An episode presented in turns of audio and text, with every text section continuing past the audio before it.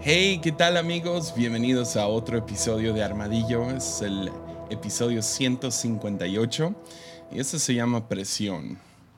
Y ahora ah, está largo este episodio. No sé si ya saben cuánto dura. Estoy, estoy debatiendo porque tiene dos partes. Y hacerlo en dos partes para que no se asusten con el con la cantidad de tiempo, pero ah, llené, sí, ah, algunas páginas aquí de notas ah, que voy a estar leyendo, porque vamos a hablar muchos nombres que no tengo memorizados.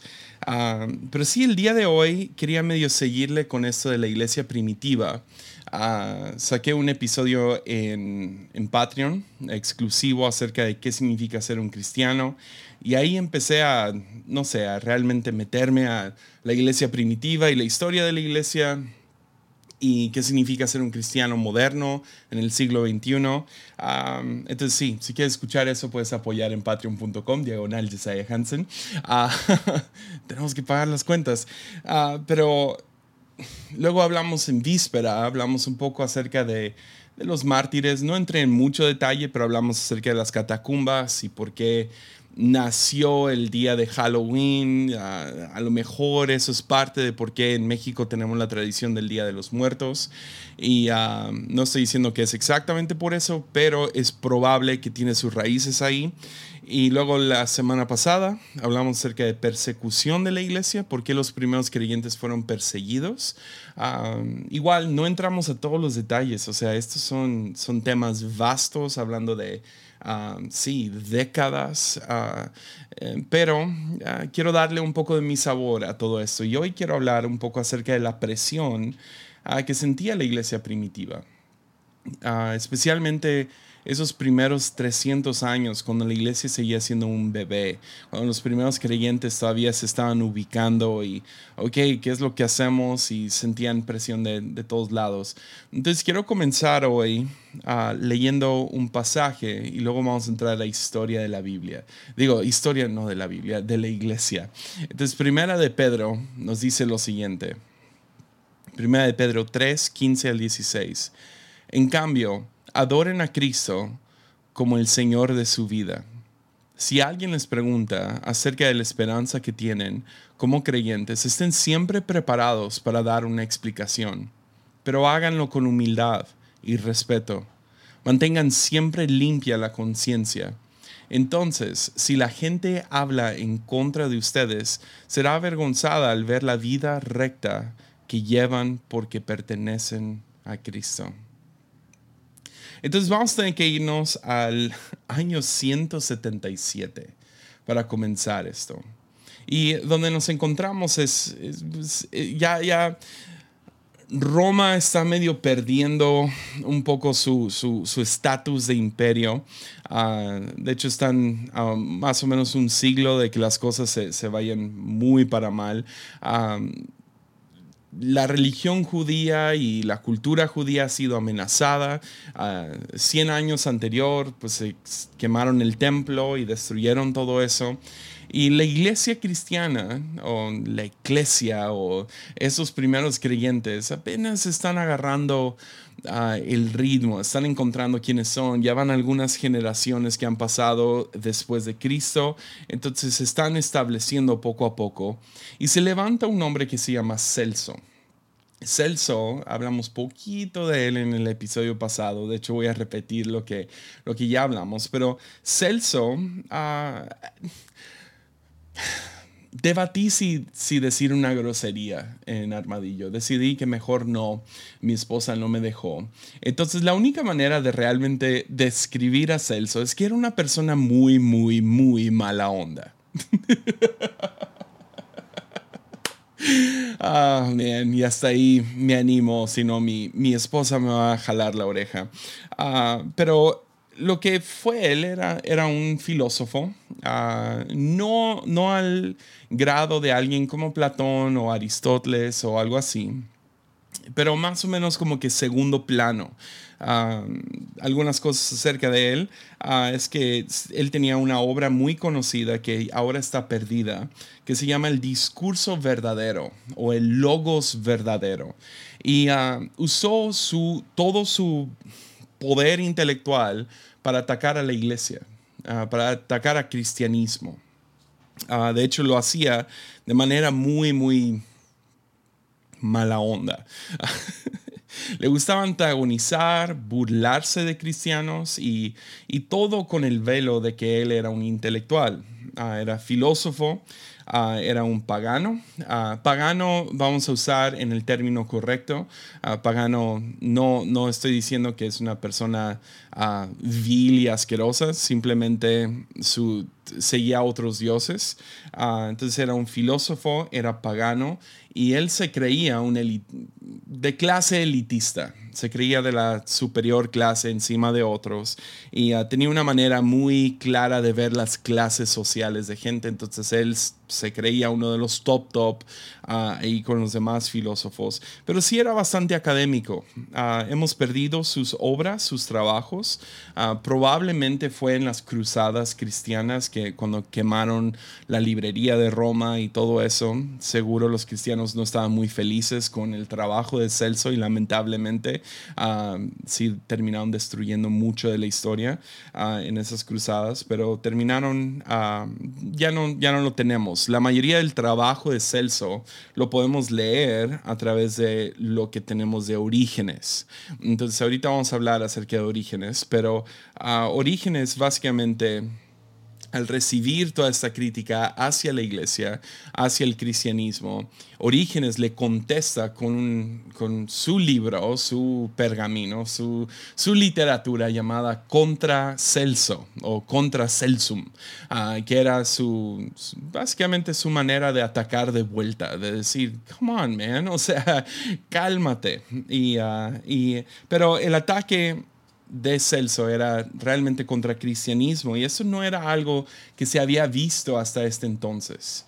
Ah, usualmente eran como que los, el grupo ese, la minoría, un grupo extraño por allá, uh, los, los de clase elitista, los, los top, el emperador, no tenían su ojo puesto sobre los cristianos, especialmente ya para el año 100, tenían sus problemas con los que estaban lidiando y de la nada al Celso fijar su mirada sobre ellos y, y realmente traer crítica fuerte contra ellos, ah, fue algo nunca antes visto de parte de un filósofo o un académico de su nivel algunas de sus cosas, que algunos de sus argumentos o la manera que se burlaba es primeramente atacó, atacó a María, la madre de Jesús, ah, diciendo que que obviamente ella nunca sería escogida por un Dios, que un Dios nunca escogería a alguien de tan, clase, de, tan baja clase, a una mujer, a, a una mujer pobre,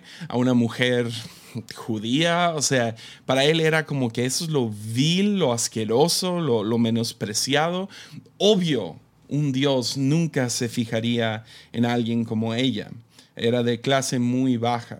Entonces esa era una de sus críticas. La otra, otro de sus argumentos es que los milagros de Jesús, él, argumentaba, eran hechicería, que Jesús era un hechicero. Y eso no nomás es para decir, ah, Jesús hacía trucos de magia. Ah, genuinamente creía Celso que Jesús era un hechicero. Y al decir que era un hechicero, está diciendo, este hombre no tiene ni, no, no hay nada intelectual aquí, no hay nada académico, no es un buen filósofo, ah, no tiene, ni es buena religión, o sea, es un, es un hechicero que hizo sus su, chantaje y los, los, convenció a todos estos pobres a que lo siguieran. Y uh, sí, Jesús no es más que un hechicero, era, era otro de sus argumentos, que era, que era básicamente un maestro sin sustancia que solo hacía sus, sus trucos de magia, no era ni inteligente, etc. Ah, y la manera que llegó ahí fue atacando principalmente el nacimiento virginal de Jesús. Ah, argumentando que María realmente no era virgen ah, cuando tuvo a Jesús, sino que Jesús tenía un padre ah, humano aquí en la tierra y, y, hasta lo nombra. Dice, este padre es, yo sé quién es, sé quién es el papá de Jesús, se llama Pantero, uh, que era como que un nombre común para los soldados romanos. Entonces lo que está argumentando es, ah, yo, yo, sé quién es, o sea, sabemos quién es, aunque había pasado 170 años antes, pero está empujando a decir, eh, ahí está, es Pantero y él estudió las artes mágicas de Egipto y se volvió un hechicero y él le pasó estos, estos trucos a Jesús y Jesús así convenció a todas estas personas a seguirlo. Celso, sí, o sea, era su ataque principal.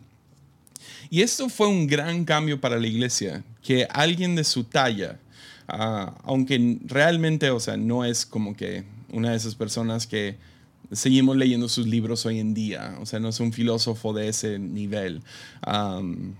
pero que alguien de su talla atacara a la iglesia era nuevo. Y es, es, realmente donde empezamos a ver uh, dónde gira la iglesia un poquito en el segundo siglo. Uh, y vemos que Celso es el primer intelectual, el primer filósofo que intenta destruir el cristianismo a través de crítica.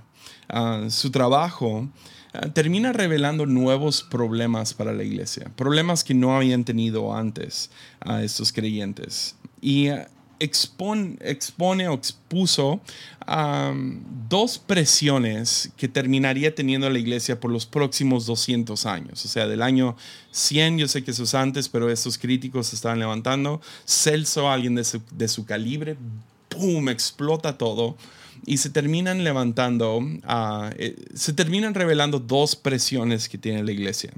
Una es una presión interna, que ahorita vamos a hablar de eso, la otra es una presión externa. Y la externa es de estos críticos, ah, críticos que están tratando de... Ah, críticos que, que, están invitando a los cristianos a entrar al ring, por así decirlo, de intelectualismo. Ok, ok, a ver, argumenta tu fe. y uh, de ahí nacieron los famosos apologistas. Yeah. Yeah, yo, yo, yo personalmente uh, por años, o sea, seguía apologistas más modernos y pensé que era un movimiento más de universidad. Pero no, apologistas han estado ahí desde el siglo II, o sea, desde el año 100 en adelante vemos apologistas.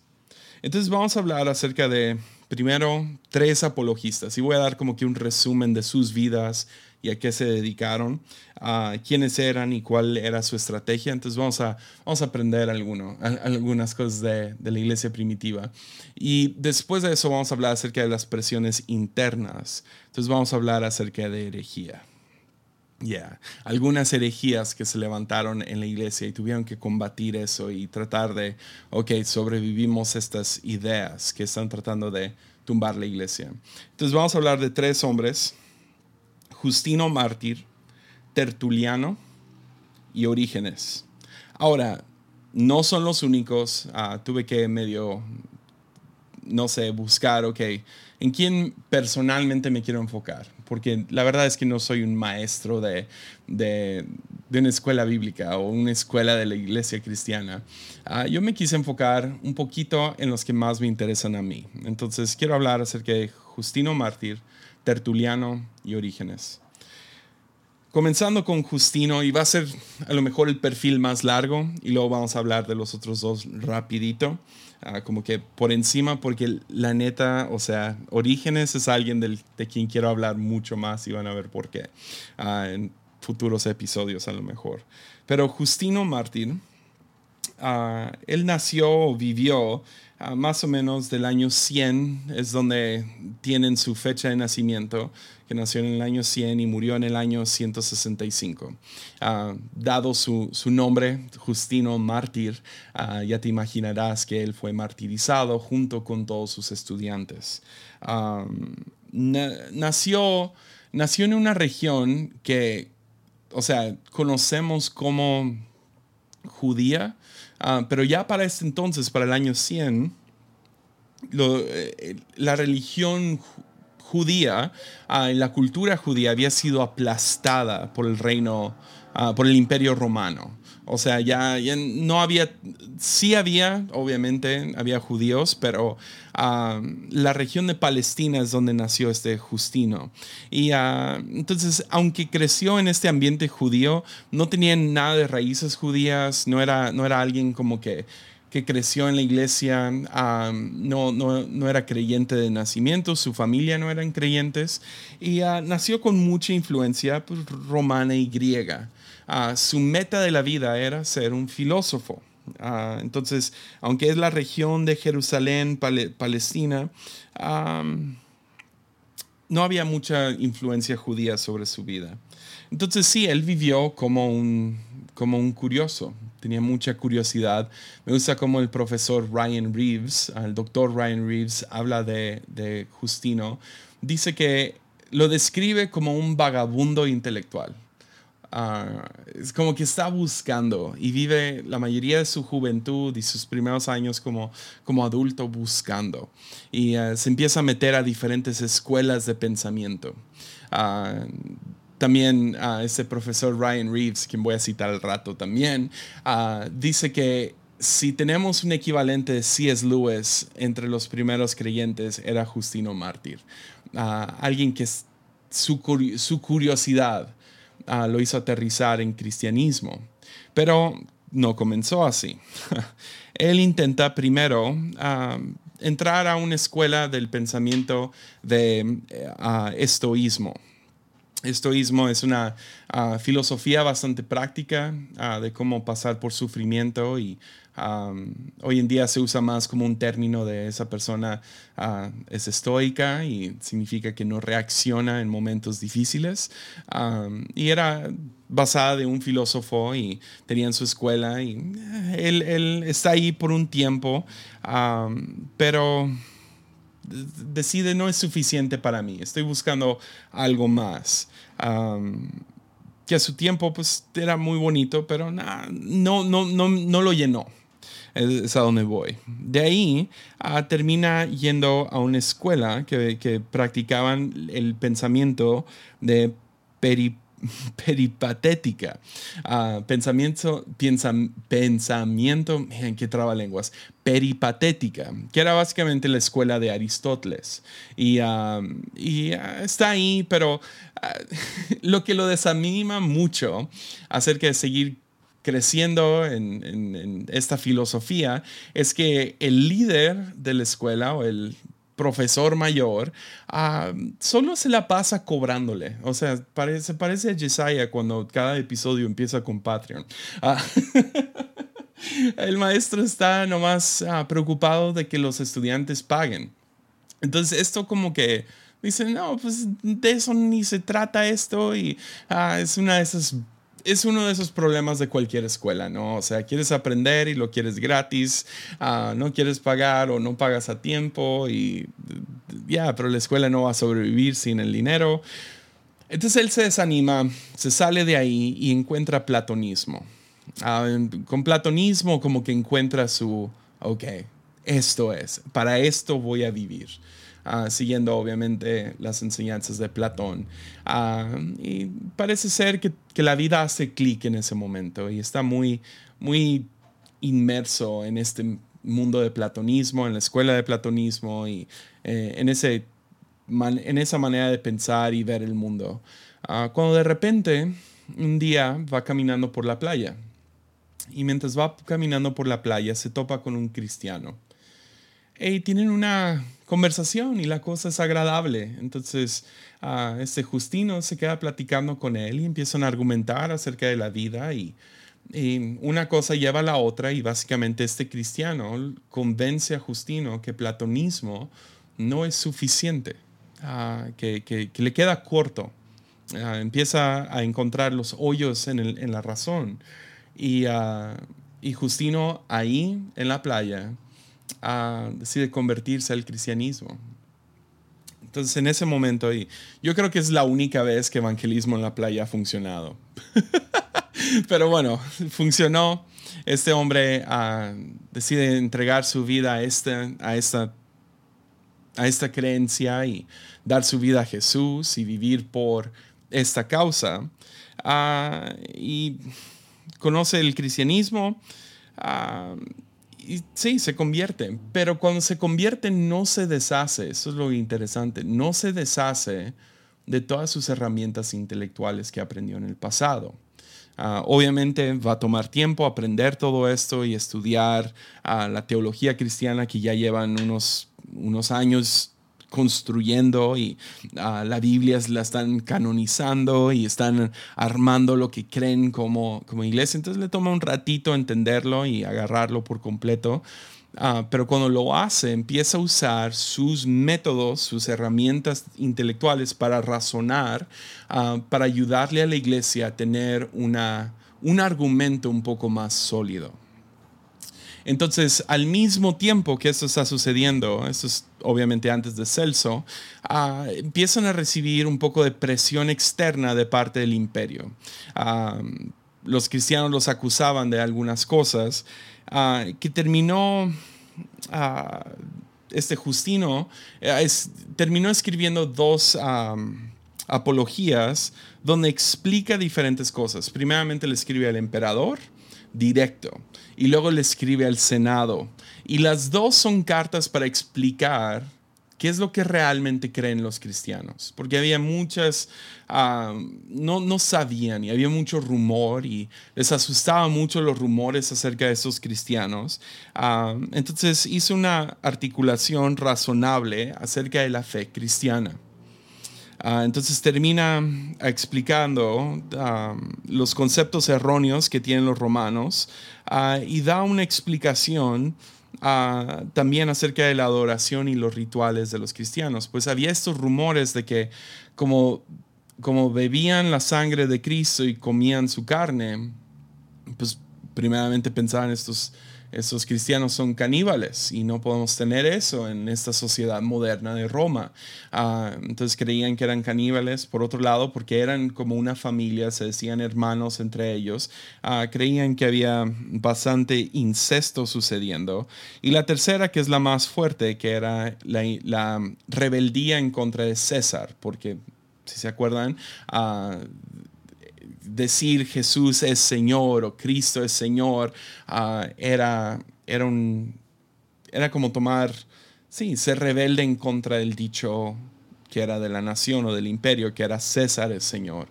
Entonces, uh, Justino se siente y básicamente dice, uh, esa es la razón y eso es lo que creemos y pa, pa, pa, pa trae mucho razonamiento, escribe estas dos cartas o estas apologías las envía, pero también hay un lado de estas dos apologías y puedes encontrarlas en línea, están fáciles de, encontrar. Eh, puedes leerlos, no, son, no sé qué tan fáciles son de leer, la neta no le agarré todo, ah, pero ves un lado de Justino apelando al gobierno, diciéndoles, estas personas viven bien como qué tienes en contra de esas personas. Pagan sus impuestos, se portan bien, están amando al prójimo, sirviendo, son generosos, etcétera, etcétera.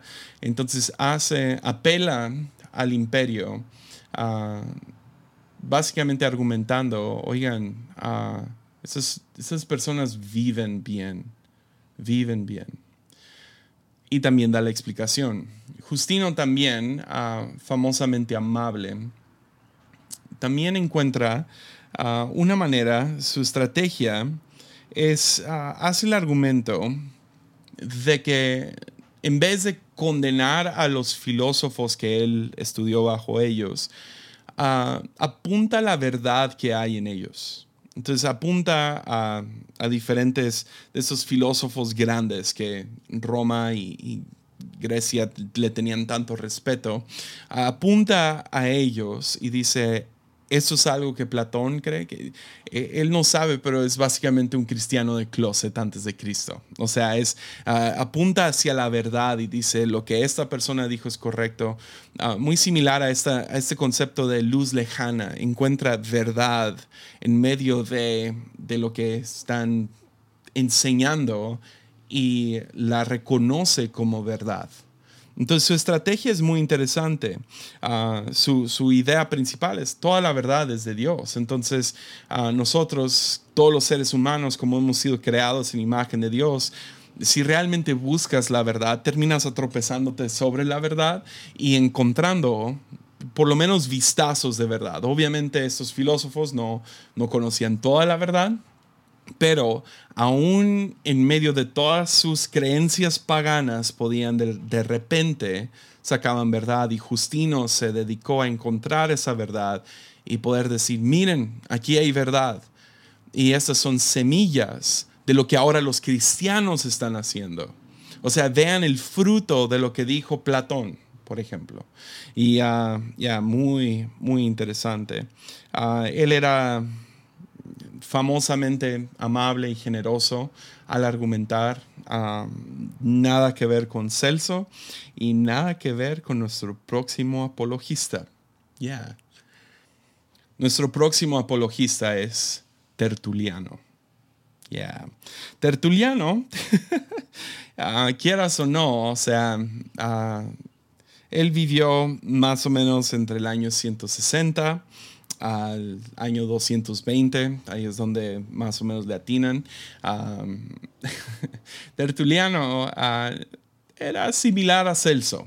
Ya, no, era una persona pues mala onda y esta era una táctica, o sea, era, era una manera de, verte superior y esta, este mal carácter lo termina metiendo en problemas varias veces. Ah, no vamos a ver mucho acerca de su vida, pero es importante reconocer que uh, sí era bastante antagonista hacia los paganos, uh, era burlón. Y sí, su mal carácter no le sirvió de mucho. Uh, Tertuliano, por lo mismo, por ser burlón y antagonista, ninguno de sus contemporáneos, específicamente Orígenes, nunca lo cita. Nunca usa su trabajo, que es excesivo, ¿ok? Tertuliano fue brillante, pero sus contemporáneos no, no lo tomaban muy en serio y no lo citaban porque no querían verse um, como que parte del club de Tertuliano. Era muy juzgón. Y, uh, pero uh, Tertuliano después, uh, unos siglos después, San Agustín encontraría su, trabajo y, ahora lo citaría y le daría más como que peso a lo que hacía Tertuliano. Entonces, mucho del trabajo pesado que hizo Tertuliano es, número uno, peleó vigorosamente en contra del gnosticismo. Ah, que era a lo mejor la herejía principal, la religión pagana más fuerte Ah, de esos tiempos, podríamos argumentar de nuestros tiempos, ah, pero ese es un episodio para otro tiempo. Pero peleó fuerte en contra del gnosticismo y la otra fue que él nos da el término Trinidad. Entonces, explica mucho la, Trinidad, es el que hizo mucho el trabajo, el peso llevó el peso más pesado de la doctrina de la Trinidad. Sí, ah, hay cosas que, después cristianos dirían, mm, no, apuntarían y decidirían no. Hay, partes donde la erró, pero también hay cierta gracia, ah, porque pues eh, apenas le están hallando. Entonces, eso va a ser uno de los temas de hoy. Cierta gracia porque van comenzando, están, están trabajando esto. Entonces tienes que dar gracia para, tiene que haber margen de error y darles gracias si se salen de la línea un poquito, pues no había doctrina establecida. ¿okay? Ah, una de las cosas, su mal carácter ah, por juzgar tan duro, ah, terminó juzgando muy fuerte a la iglesia y terminó uniéndose a una de los movimientos de herejía que vemos eh, que vamos a ver más tarde en este episodio,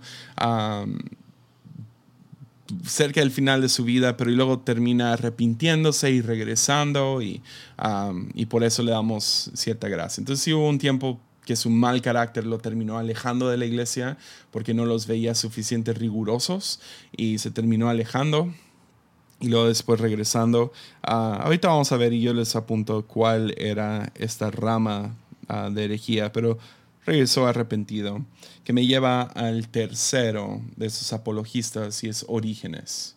Orígenes es, ah, es, el, es el top de esos tres, es el más famoso. Ah, de hecho, ah, bueno, él fue un contemporáneo de Tertuliano, pues vivió más o menos al mismo tiempo, en los años entre 150 200,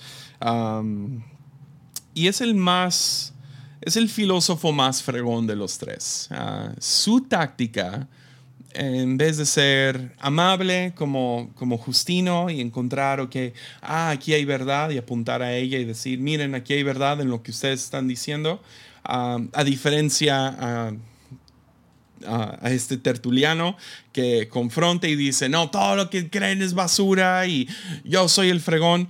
Orígenes dijo, hay que ganarles, hay que ganarles a su propio juego y tener una filosofía mayor a la de ellos. ¿ok? Todo, todo su trabajo hay que ganarles. Entonces él hizo el trabajo excesivo. O sea, es el top, top, top de, todos los pensadores cristianos de aquellos tiempos.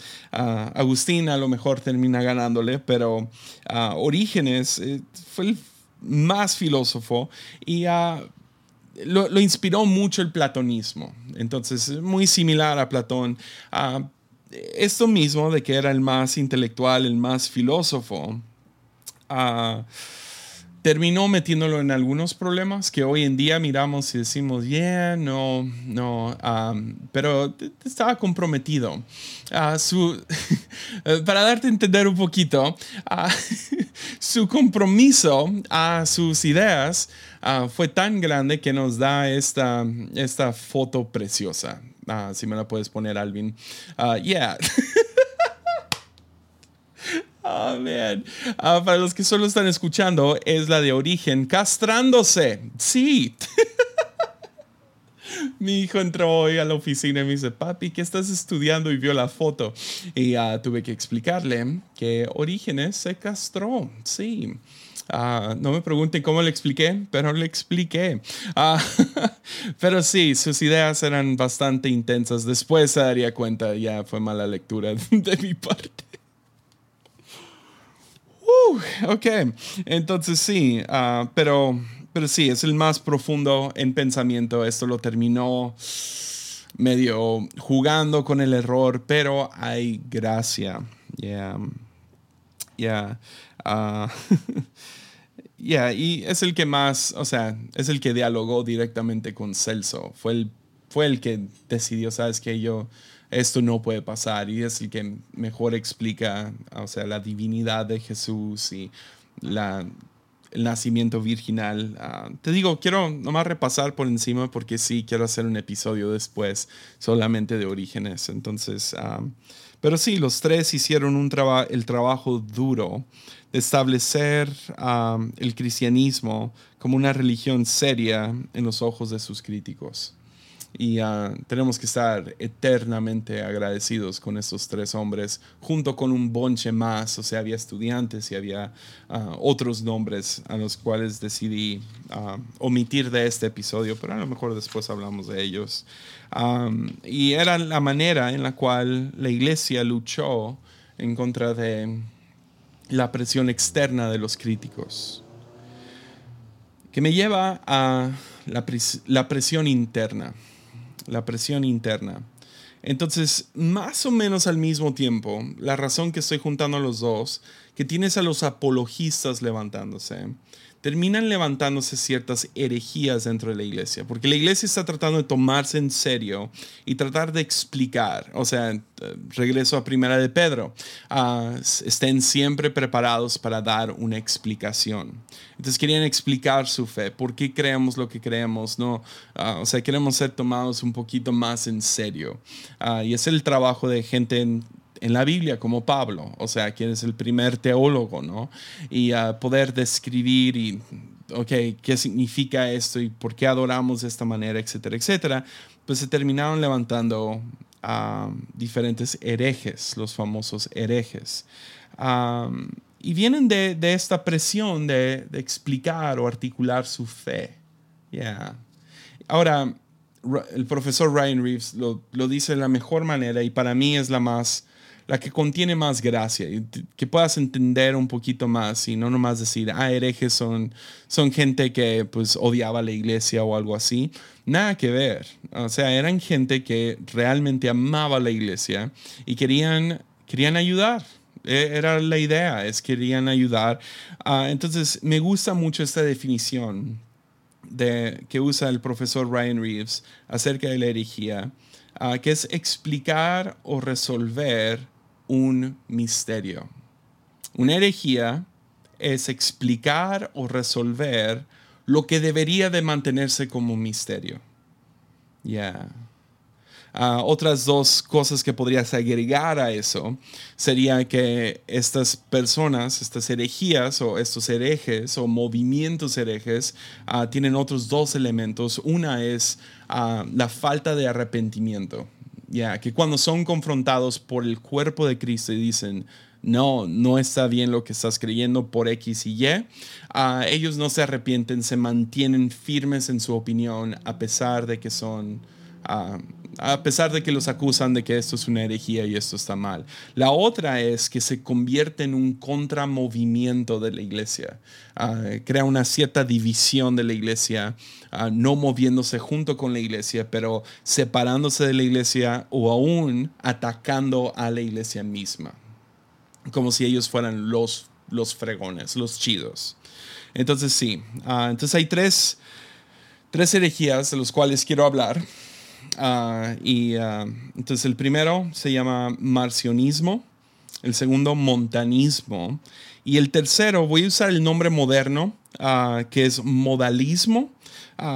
pero en aquellos días era sebalianismo, pero modalismo da a entender mucho mejor de qué estamos hablando. Entonces, todas estas tienen todavía su pie medio metido en cristianismo hoy en día. Y no digo esto para que nosotros, no sé, estemos a la búsqueda de estas herejías, más bien que podamos con gracia y con humildad redirigir a algunas personas que han entrado a estos, a estos a estas trampas, ¿ok? De pensamiento y de lógica. Recuerden, una herejía es tratar de explicar o resolver un misterio. Ya. Entonces, el primero que vamos a hablar hoy es marcionismo marcionismo. Este nace de Marción. Marción. Marción nació ah, en, la, zona más o menos de Turquía, entonces el norte, ¿no? Ah, y vivió más o menos en el año, ah, entre el año 85 al año 150, es cuando hizo su ministerio, vivió. Y algo que podemos decir muy bien uh, que podemos decir bien de, de Marción es que era un increíble administrador de las iglesias de su región. Ah, según eso era un organizador y administrador, pensaba muy lógico, muy un, dos, tres, y ah, según eso mantenía muy sano esa región por pensar de esa manera. entonces agarró mucha fama porque esas iglesias están muy bien.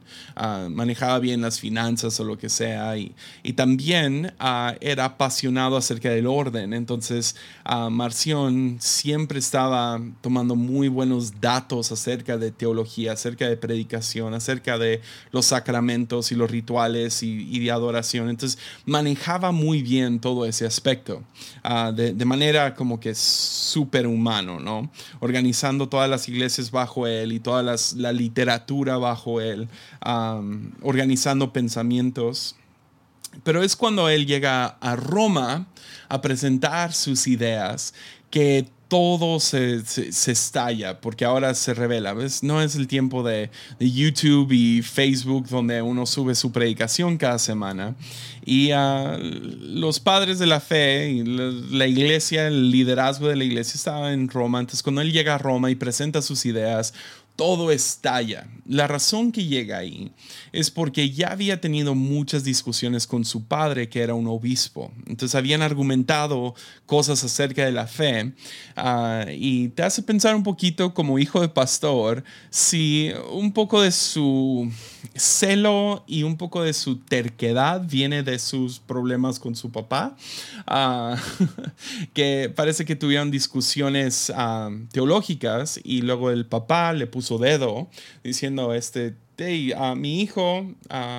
Marción no anda bien, entonces viene a Roma a presentar estas ideas y eh, también viene con el propósito de plantar iglesias de su creencia y todo estalla, empieza a haber ah, un contramovimiento. Él termina separándose de la iglesia y ah, termina, ah, termina creando una división en la iglesia, plantando iglesias en Roma, en Corinto, en Antioquía, en diferentes partes en esa región, que manejaban la creencia marcionista. Ahora, ¿qué es la... Eh, cuáles son sus ideas o qué es lo que él implementó para que vean la herejía aquí, ah, es que, uh, ya, Marción era un, ah, era un antisemita a todo lo que da. Y si no sabes que es un antisemita, es un racista en contra de judíos. Odiaba a los judíos. Parte de, vi, vi, vi, a alguien argumentar que que a lo mejor no tenía odio hacia los judíos, sino quería, su propósito era separar a los cristianos de los judíos porque los judíos estaban pasando por tantos problemas y mucha de la persecución cristiana era porque iban en contra de judíos y los confundían con cristianos, ah, pero también hay mucha evidencia de que Marción sí odiaba a los judíos. Entonces era un antisemita y uh, puede ser que fue tratando de diferenciar cristianos y judíos Ah, pero él creía que la iglesia y la fe cristiana ah, tenía que deshacerse de todo lo judío. Entonces cualquier costumbre judía, cualquier literatura judía, hay que deshacernos de él. Ningún judío puede estar en nuestras iglesias, etcétera, etcétera. Ah, y esto lo llevó a la conclusión muy intensa, pero lo ves prevalente hoy en día, de que el Dios del Viejo Testamento y el Dios del Nuevo Testamento son dos diferentes dioses. Ya, que básicamente existe un Dios y su creencia era que literal Jesús era un nuevo Dios que vino a derrocar, a quitarle el trono al Dios del Viejo Testamento. Y él argumentaba que el Dios del Viejo Testamento es el Dios de los judíos y es un Dios malvado y lleno de ira y enojado. Y ah, propone que existen estos dos dioses. Se va hasta el extremo de decir que todo el mal que existe proviene de este Dios de los judíos, el, Dios Padre, Dios del Viejo Testamento. Entonces él termina ah, copilando o canonizando lo que es conocido hoy como la primera Biblia. Ah, ah, más o menos la primera Biblia, aquí la tengo. Me siento raro teniendo la primera Biblia, pero aquí está, es la, la versión marcionita. Y básicamente lo que hizo fue, él fue al, al que le, le damos crédito por hacer la división entre Viejo Testamento y Nuevo Testamento, decidir cuando estaban canonizando la Biblia, él fue uno de los que argumentó debería haber Viejo Testamento, ya Jesús, y hay un Nuevo Testamento. Ah, pero junto con eso, cuando él canonizó su Biblia, decidió deshacerse de todo el Viejo Testamento, porque ese es, recuerden, ese es el Dios malo, es el Dios del Viejo Testamento y no lo seguimos y es el, eh, de ahí proviene todo lo que es malo eh, de este Dios, ¿no? Pero ah, tomó el Nuevo Testamento y lo editó. Entonces solo, solo incluye, ah, aquí lo tengo, más o menos, ah, incluye uno, dos, tres, cuatro, cinco, seis, siete, ocho, nueve, diez, creo que doce. Sí, doce libros. Ah, y los doce libros son básicamente Lucas y los diez cartas Ah, del apóstol Pablo. Ah, no todas las cartas del apóstol Pablo, 10, porque no incluye Hebreos y no incluye uh, Primera y Segunda de Timoteo y no incluye Tito. pero sí le agregó un libro más y me acaba de llegar esta Biblia, quiero leer el libro más. Es Pablo a los de la Odisea. Entonces, no sé, no sé cómo, ni sé cómo acercarme pero, a ese libro, pero bueno. Ah, escribió su propia libro. básicamente era la Biblia donde removieron todo lo que era del Viejo Testamento, todo lo que era judío. Ya. Ah, Marción está intentando resolver, recuerden que estamos, que, que una herejía nace de tratar de explicar o resolver un misterio, trata de resolver el juicio, pecado y el origen del mal, removiendo al Dios del Viejo Testamento. Y ahí es donde está la herejía lo llamativo de este movimiento y la razón que Marción, aparte de su habilidad a lo mejor de liderazgo y de organización, administración, lo que llamó mucho la atención fue la claridad. Fácil, es fácil. Oh, ah, ok, son, son dos dioses. Ah, ok. Y servimos al nuevo Dios, el que es buena onda, el, Jesús que está así, ¿no? El Jesús buena onda, el, yeah, yo soy tu amigo. Y uh, nomás seguimos a ese Jesús. Oh, chido ya, a lo mejor no hay nadie hoy en día predicándolo tal cual como Marción, pero sí ves ahí un poco de, de esa, esa creencia dentro en predicaciones. Así lo ves. El segundo de estas herejías ah, se llama montanismo. El montanismo, ah, que viene de un hombre llamado Montano, que ministró más o menos entre el año 150 y el, el año 170. A este movimiento es al que se terminó uniendo a Tertulio por un, por un ratito, luego se dio cuenta de están re locos estos vatos y se fue. Ah, pero ah, Montano, ah, algunos, algunos van a pensar en el movimiento carismático hoy en día. para nada es lo mismo, ¿ok? Hay algunas similitudes y por eso pensamos en eso, pero van a ver por qué no es lo mismo. Ah, Montano andaba con dos profetisas, ¿no? profetisas se dice, profetas mujeres. Ah, y estos tres iban, iban de pueblo en pueblo, en ciudad en ciudad, iban, iban predicando, pero lo que iban enseñando era en esencia que ellos eran el portavoz o la portavoz de el Espíritu Santo. Entonces llegaban a lugares y decían, yo, el Espíritu Santo habla a través de mí. Ah, entonces escúchenme, ¿no? Y ah, se agarraban profetizando, era un movimiento de, mucha profecía. Ah, y sí, se agarraban diciendo, pues Dios dice esto y Dios dice lo otro y Dios quiere esto y Dios quiere lo otro. Y era muy como que, oh, ok. lo que sí es que eran bastante rigurosos, eran, eran muy de santidad, muy Ah, practicaban el celibato porque creían que uh, si tenías sexo, entonces el Espíritu Santo ya no podía hablar a través de ti, uh, que es algo que enseñan en algunas iglesias. pero, pero sí, practicaban el celibato, entonces decían que nunca se, se iban a casar, etcétera, etcétera. pero sí, traían la nueva revelación de Dios para el mundo. algunas de sus ideas y este este no lo ves así tal cual, pero sí es. He hablado con dos tres personas que creen algo similar a esto y trato de siempre como que, eh, ok, no, no, ah, no, no creemos eso los cristianos. Ah, pero ellos llegaron y, presentaron muy fácil, ¿no? Es muy claro, es, lo resuelven, ¿no? Son fórmulas simplistas. Ah, habían decidido que el canon de la Biblia, la historia cronológica de la Biblia, apuntaba a algo muy interesante, que básicamente ellos enseñaban que el Viejo Testamento era el Padre, el Nuevo Testamento era el Hijo obrando y ahora es el Espíritu Santo obrando. Entonces, es muy, entiendo por qué algo así agarraría fuerza, ¿no? Es simple, es fácil de entender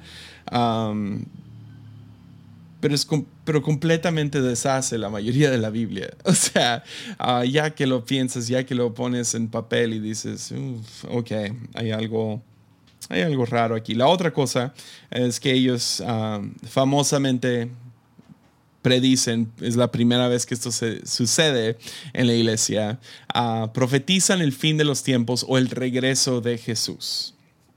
Y entonces le ponen fecha, y le ponen ubicación, que es lo más chistoso, ah, porque para ellos era obvio que Jesús cuando iba a regresar, iba a regresar a la ciudad de Pepusa.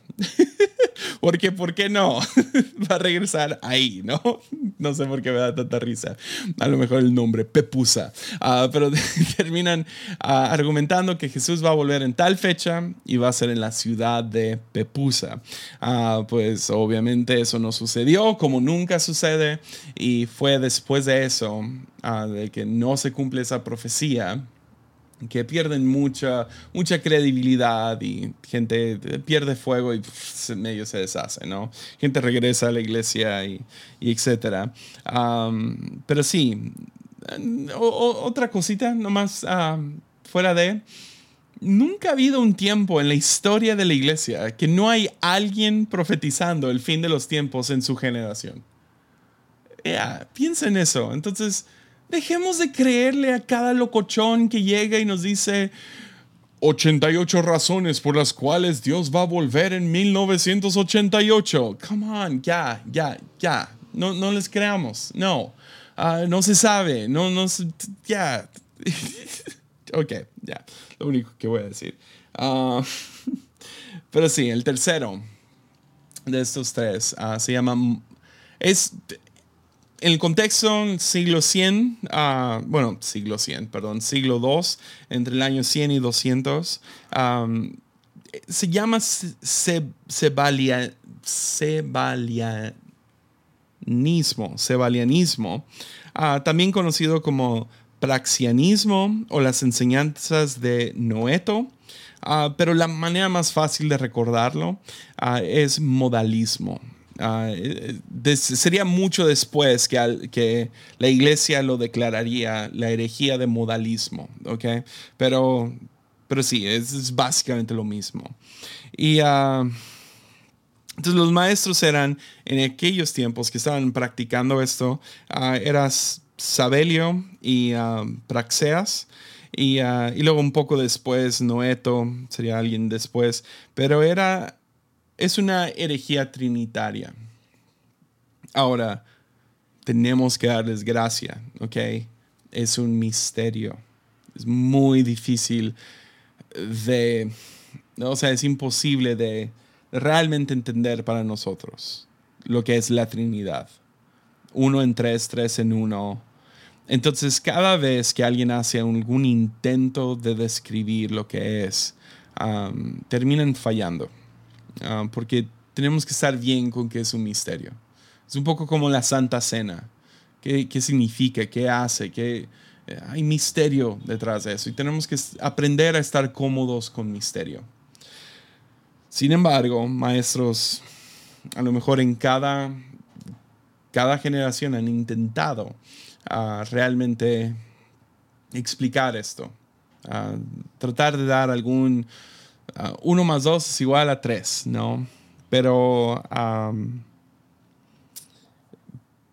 pero sí, están tratando de resolver o explicar la Trinidad. Y la idea de modalismo es que es un Dios, que eso tiene sentido porque somos monoteístas, creemos en un solo Dios, que tiene tres diferentes manifestaciones. A lo mejor has escuchado esto antes. La manera más sencilla de explicarla, pero es considerada una herejía de parte de la iglesia. Es una fórmula sencilla. A lo mejor lo has escuchado así, ¿no? Así me lo enseñaron a mí y ya ahora me doy cuenta, es una herejía. maestra de, escuela, de escuelita dominical, mientras pasa la ambulancia. pero a lo mejor te lo han explicado así o lo has visto así, que, que la Trinidad funciona como Dios siendo agua, ¿no? que el agua puede tomar tres modos. disculpen, ah, puede tomar tres modos. Ah, el agua puede ser gas, puede ser hielo o puede ser líquido, pero es agua, ¿no? Uh, este es modalismo y es una manera, es una herejía declarada por la iglesia. El problema es que man, está empezando el tráfico, entonces voy a tratar de aterrizar esto pronto. Ah, pero el problema es que es muy fácil, ¿no? Ah, sí, es como el agua, que Dios es como el agua, ¿no? Y, se presenta Padre, Hijo, Espíritu Santo, es el mismo, pero se presenta en tres diferentes modos. Uh, sin embargo, el problema uh, no es que... El problema es que no tiene sentido en la historia bíblica. Ya, por ejemplo, Jesús en el jardín de Getsemaní, ¿se está orando a sí mismo? O sea, es raro. No, le está orando al Padre. Hay otra persona en la Trinidad a la cual está orando, está hablando con Él. O, el bautismo de Jesús, ¿no? Es súper como, como que darse like a sí mismo. O sea, piénsalo por un segundo. La cosa se, se torna a algo... Es como, es como un padre. Es como un padre mirando a su hijo, pero actuando como dos diferentes personas toda la cosa se vuelve muy bizarra. Dios se vuelve como que, ya, se vuelve algo raro y por eso los, los, los, padres de la fe y creyentes después, a diferentes apologistas, trabajarían en contra de estas enseñanzas porque sí, aunque tenían sentido simplista, eran simples, eran fórmulas, era fácil, no producían buen fruto y no eran buenos para sus argumentos reales. Entonces, pero sí, voy a tener que hacer un episodio completo acerca del Espíritu Santo y la Trinidad. Ah, perdón, de la Trinidad en específico. Entonces, conclusión. Ah, no fue tan largo este episodio como pensé. Ah, conclusión. Primera de Pedro 3.